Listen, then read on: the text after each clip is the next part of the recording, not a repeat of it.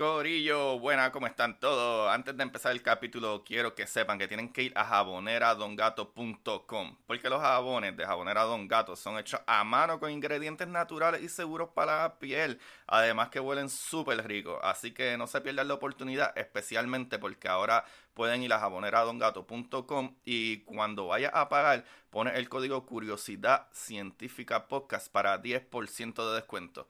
Vamos al capítulo. Como dice Marie Curie, en la vida no existe nada que temer, solo cosas que comprender.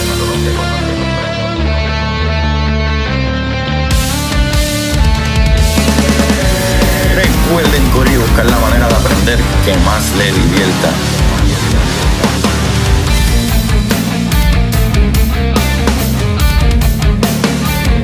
deGrasse Tyson dice, nadie que es curioso es tonto. Las personas que no hacen preguntas permanecen ignorantes el resto de su vida. Y para ustedes, esto es curiosidad científica.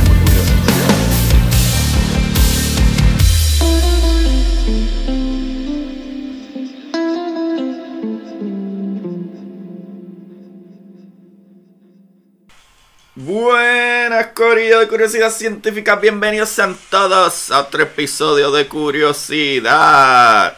Con ustedes les habla su host, Agustín Valenzuela, trayendo las maravillas del universo. Mira, para allá, estoy enredado. Y eso es lo que estoy mira, bebiendo de mi cafecito nuevamente. Era.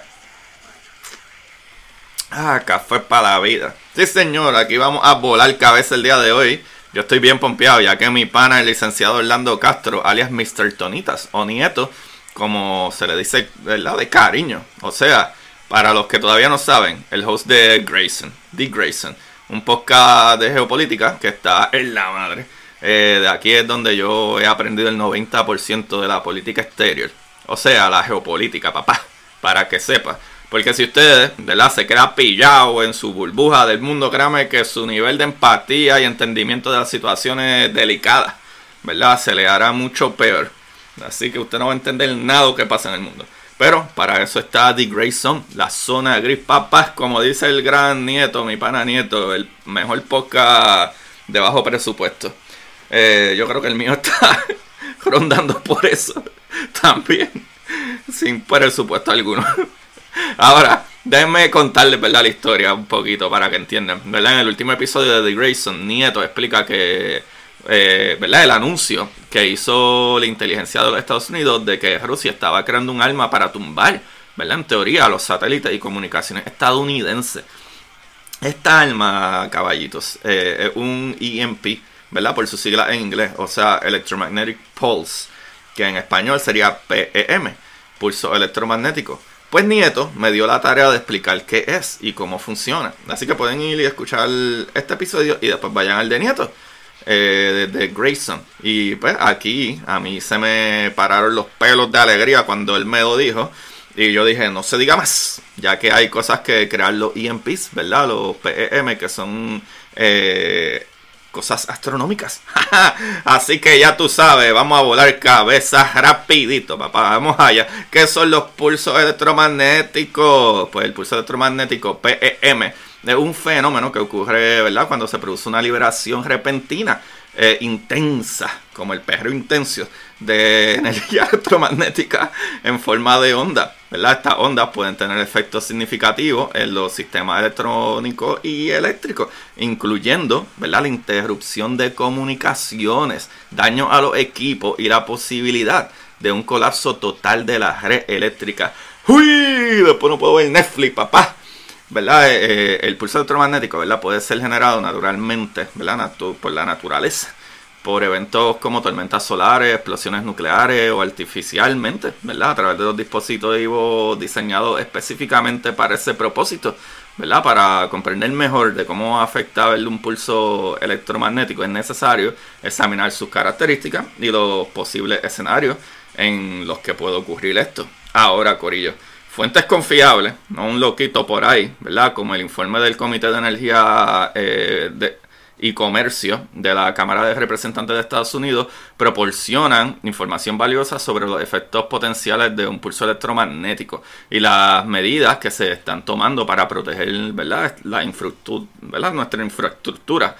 Pero antes de seguir con eso, eh, muchachones, eh, ahora el problema es que esto último está basado en efectos naturales y estoy haciendo comillas en el aire. Lo que ¿verdad? propone eh, ahora con los EMP es que se utilicen como armas o debería verdad decir que se están creando equipos que pueden generar pulsos electromagnéticos. Eso puede ser muy muy peligroso. ¿Verdad? Para que tengan idea, vamos un poco atrás en la historia, incluso antes de que, ¿verdad? Se le diera casco a todo esto. Y esto, ¿verdad? Parte, la saco, ¿verdad? Esta partecita que voy a hablar ahora la saco del sitio web de la revista de National Geographic. Así que hablemos, ¿verdad? De un evento que ocurrió, y escuchen esto, en el 1859, hace más de 150 años, chavales.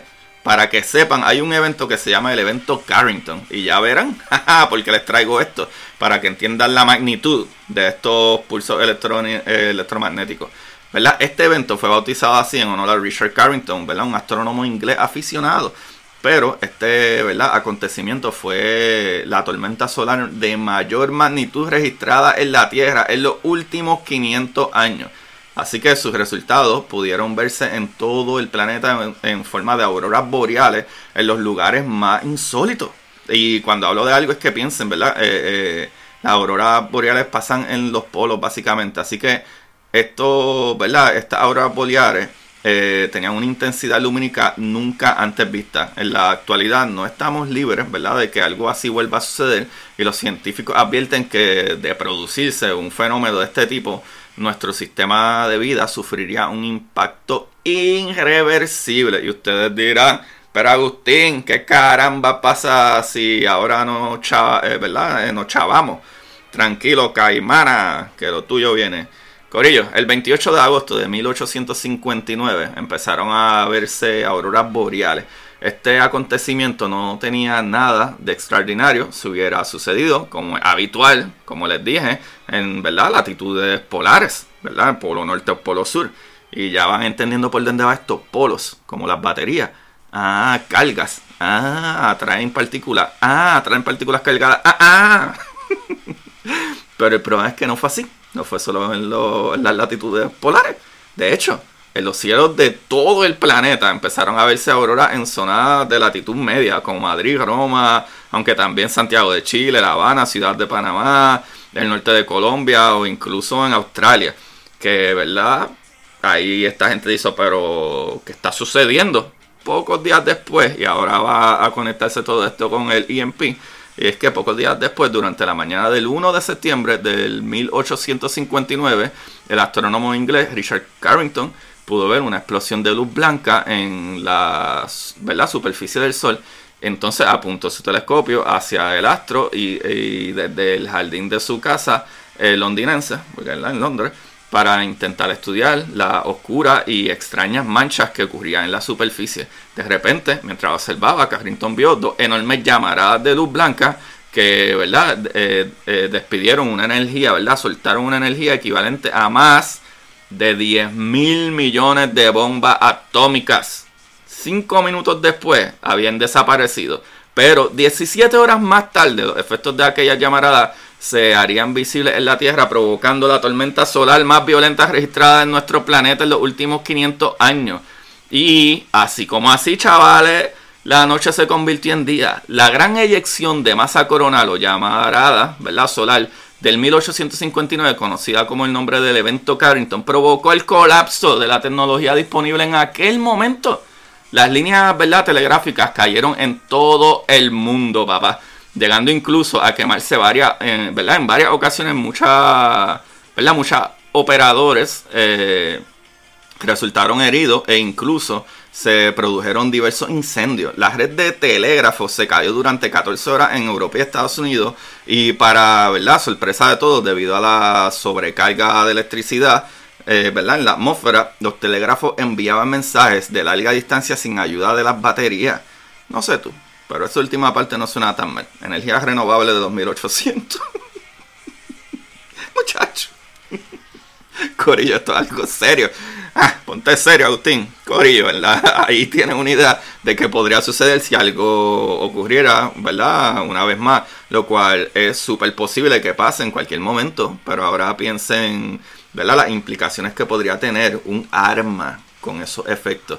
¡Uy, nieto! Esto está feo, papá. Ahora vamos de vuelta a lo que, ¿verdad? Una vez más, lo que podría ser su efecto. Esta energía electromagnética, ¿verdad? Que puede tener efectos perjudiciales en los sistemas eléctricos y electrónicos. Este fenómeno puede ser causado por diferentes fuentes, como explosiones nucleares de alto nivel en la atmósfera, tormentas solares intensas, incluso dispositivos artificiales, como ya lo dije. Nieto, ahí estás tú. El EMP, pulso electromagnético, puede generar un campo electromagnético intenso que induce corriente eléctrica en todo, ¿verdad? En, los cables y componentes electrónicos, lo que puede resultar en daños significativos o incluso en la inutilización, ¿verdad? De equipos sensibles. O sea, puede dañarlos completamente que ya no se pueden utilizar, ¿verdad? ¿verdad? Como los satélites estadounidenses o hasta nuestro sistema de comunicación en la Tierra en algún otro caso. Esto no pinta bien, papá. En el caso. De explosiones nucleares en la atmósfera, la liberación de radiación electromagnética puede ionizar el aire y generar pulsos electromagnéticos de gran alcance, Corillo. Y estos pulsos, que aquí es que viene a dar problema, pueden propagarse rápidamente a través de la atmósfera y, y afectarnos, ¿verdad? Y afectar a una amplia gama de dispositivos eh, electrónicos a lo largo de grandes áreas geográficas. O sea, el planeta directamente el día a día de nosotros aquí abajo. Así que, sorry para aquellos que tienen telda.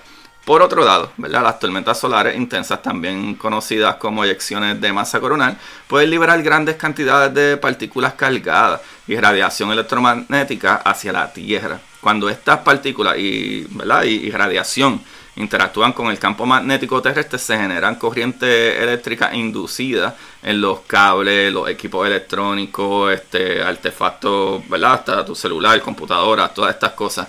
Así que estas corrientes pueden dañar o destruir componentes electrónicos sensibles. Y eso no está tan cool. Así que, Corillo. Para terminar, si todavía no saben qué exactamente ese pulso, pues hablemos de eso.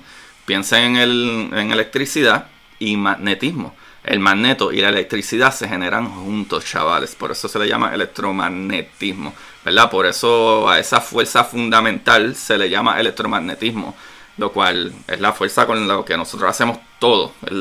Es por lo que podemos ver, por lo que podemos interactuar con la luz, porque podemos nosotros manejar todo, ¿verdad? Eh, eh, eh, las cosas están pegadas unas con otras, los átomos están unidos gracias al electromagnetismo, para que sepan. Así que básicamente estamos hablando de partículas cargadas, partículas positivas y negativas, ¿verdad? Que si tienen una carga alta, como decir que conecta un equipo de 120 voltios en un lugar que envía a 230, el equipo se te va a quemar por el exceso de energía, ¿verdad? Carga o voltaje, como lo quieras ver. Por eso los equipos eléctricos tienen un panel de resistencia y capacitores y cosas así para regular un poco la cantidad de electricidad que se transmite, eh, ¿verdad? Y con eso dicho, un pulso electromagnético, eh, ¿verdad? O PEM o EMP, como se dice en inglés, una onda de energía electromagnética que se propaga a través del espacio y ese espacio también puede ser la atmósfera corillo. Así que ahora esto se, ¿verdad? Eh, eh, se genera cuando una gran cantidad de energía electromagnética se libera repentinamente en un área específica. Y este fenómeno puede ocurrir de forma natural, como ya dije, o Rusia haciendo armas que no debe de, hacer. ¿Verdad? Y estas cositas también cuando son naturales se llaman tormentas solares o una explosión volcánica, pueden suceder también, o pueden ¿verdad? crearse como Rusia los crea artificialmente eh, con dispositivos electrónicos ¿verdad? especializados, que hopefully ¿verdad? no suceda o no nos vayamos a una guerra con este tipo de tecnología que puede ser increíblemente peligrosa. Así que, ¿verdad? Los pulsos electromagnéticos tienen la capacidad de afectar a una amplia gama de dispositivos eléctricos, eh, ¿verdad? Eléctricos, ¿verdad? Electrónicos y sistemas de comunicación. Cuando una, ¿verdad? Este, un pulso electromagnético golpea un objeto conductor, o sea, un cable o un circuito eléctrico, genera corriente eléctrica y voltaje inducido, o sea, carga de más y estas corrientes y voltajes pueden dañar o incluso destruir los componentes electrónicos sensibles, lo que lleva a interrupciones en las comunicaciones y funcionamiento de los sistemas, Corillo. Y es importante destacar que los efectos de un pulso electromagnético pueden variar dependiendo de la intensidad y la duración del pulso. Del pulso. Así que, ¿verdad? Como la sensibilidad de dispositivos afectados. Y con eso dicho, de la sensibilidad de dispositivos afectados, eh, pues también les puedo decir como que contra que se puede hacer. Eh, y pues si hay algo, si hay algo que se pueda hacer. Así que los sistemas de protección contra PNB, como los protectores de sobretensión y las jaulas de Faraday, pueden ayudar a minimizar los daños causados por estos pulsos. Sin embargo, ¿verdad? los estudios continuos y la investigación en este campo son necesarios para mejorar la protección contra estos efectos del pulso electromagnético. Así que ya sabemos que podemos usar el equipo de sobretensión y jaulas de Faraday. Y equipo de sobretensión, imagino que ustedes saben cuando han, hablado de, de, ¿verdad? Esta, estos sitios de electricidad de alta tensión y pues tú puedes tratar de, ¿verdad? Con, con, con, con sobretensión de aliar la electricidad, pero también está la parte de las jaulas de Faraday. Así que, ¿verdad? Muchachones, nietos no todo está perdido, la ciencia es bella y maravillosa y al entender cómo funciona una cosa, la ciencia encuentra cómo cancelar la función de la otra. O sea, hay maneras de evitar daño de los pulsos electromagnéticos, sí señores. Y Corillo, pues aparte de que si viene un pulso electromagnético se pueden desconectar y apagar el dispositivo, lo cual no es una opción para los satélites o sistemas eléctricos principales, o eso creo yo. Pero también hay una cosa bastante sencilla que se llama jaula de Faraday, como les dije ya, y que sería la otra parte. Y escuchen esto, ¿verdad? Cuando se aplica un campo eléctrico en un contenedor que ha sido cubierto con aluminio o mallas metálicas, dicho contenedor funciona como un conductor eléctrico que se polariza. Eso básicamente es una jaula de Faraday. ¿Y por qué, efecto hace eso? Pues corrió, al polarizarse, el conductor queda cargado positivamente en la dirección en la que ¿verdad? se desplaza el campo electromagnético externo y al mismo tiempo se carga negativamente en, la, ¿verdad? en el sentido inverso, generando un campo eléctrico igual en magnitud, pero opuesto al campo electromagnético ¿verdad? que ha sido aplicado. Piensen esto, cómo funcionan eh, eh, las ondas de sonido o las olas, que si tienen las mismas frecuencias, la misma cantidad de energía, la misma eh, eh, ola, una ola cancela la otra. Así que así funcionan los, audífonos de cancelación de sonido. Literalmente están enviando pulso, ¿verdad? Pulso eh, de sonido para que el sonido que vaya a entrar y chocar con ustedes lo, lo choca, lo elimina. Así que básicamente más o menos así. Pero piénsenlo en la onda eléctrica. Así que estas aulas lo que hacen es que cuando la electromagneticidad está entrando por un lado, genera un golpe para atrás de la misma intensidad, pero el sentido contrario, protegiendo el dispositivo. Así que la suma de ambos campos, el del interior, ¿verdad? De, de, dicho contenedor o jaula de Faraday, seguirá igual a cero. Es decir, los materiales conductores, ante la presencia de campos eléctricos externos, siempre ordenan sus cargas en su superficie de manera tal que el campo eléctrico interno sea cero. O sea, básicamente cancela esa onda. Y ahí, ¿verdad? Lo tienen chavales lindos. Mi mexicano bello, mi ecuatoriano, salvadoreño, argentino, Costa Rica, Puerto Rico, el resto del mundo. Porque no puedo decir todos estos países aquí, porque la verdad eh, eh, me van a matar. España, este, todo el mundo. Saluda ahí a, Carlos, mano. Carlos, te quiero. Eh, de, de un café interestelar. Vamos a ver si me tiro para allá uno de estos días. Y claro, ¿verdad? Con mucho cariño para Nieto, el Orlando y su fanaticada también ahí le envió saludos. ¡Qué capitulazo, Orlan! Papi, yo te dije que íbamos a destruir esto, que esto va a ser un palete de, episodios. Y toda esta información la saqué, como ya les dije, ¿verdad? De historia.nationalgeographic.com.es, de concepto.de, de... Uy, se me fue la página. Electricity eh, slash magnetism.org, obviamente de la página de Science and Technology del Departamento de Homeland Security. De ahí hay mucha información que a veces da miedo, pero si van al Departamento de Homeland Security, de seguridad del país, pues lo encuentran. Y yourphysics.com, eh, ahí lo tienen. Y actually leí por encima el Wikipedia y eh, te lo explica bastante sencillo, eh, mucho más sencillo probablemente de lo que yo acabo de hacer aquí, pero ustedes saben que a mí me gusta irme eh, más profundo, más deep en la explicación y pues, siendo palo como siempre, otro episodiazo Gracias a The Grayson. Vayan a, ¿verdad? a las plataformas de podcast y busquen The Grayson, la zona gris con, ¿verdad? Mi panita Mr. Tonita Nieto y lo siguen a él en las redes sociales. Me siguen a mí como Curiosidad Científica Podcast en, Instagram y Twitter. Ya están casi para esos amantes de YouTube. Me tomé la tarea y el trabajo, con mucho trabajo, de subir todos mis podcasts, todos mis podcasts a YouTube.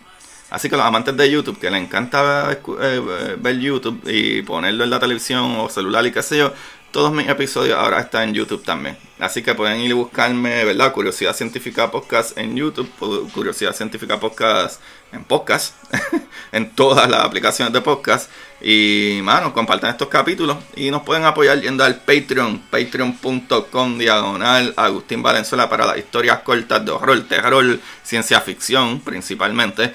Eh, románticas, hay unas románticas, pero ya tú sabes que yo le doy mi toque bien loco. Eh, ningún romance se puede, ¿verdad? Puede pasar de, ¿verdad? sin, sin, que haya aventura, acción y, mucha acción y tensión y ansiedad.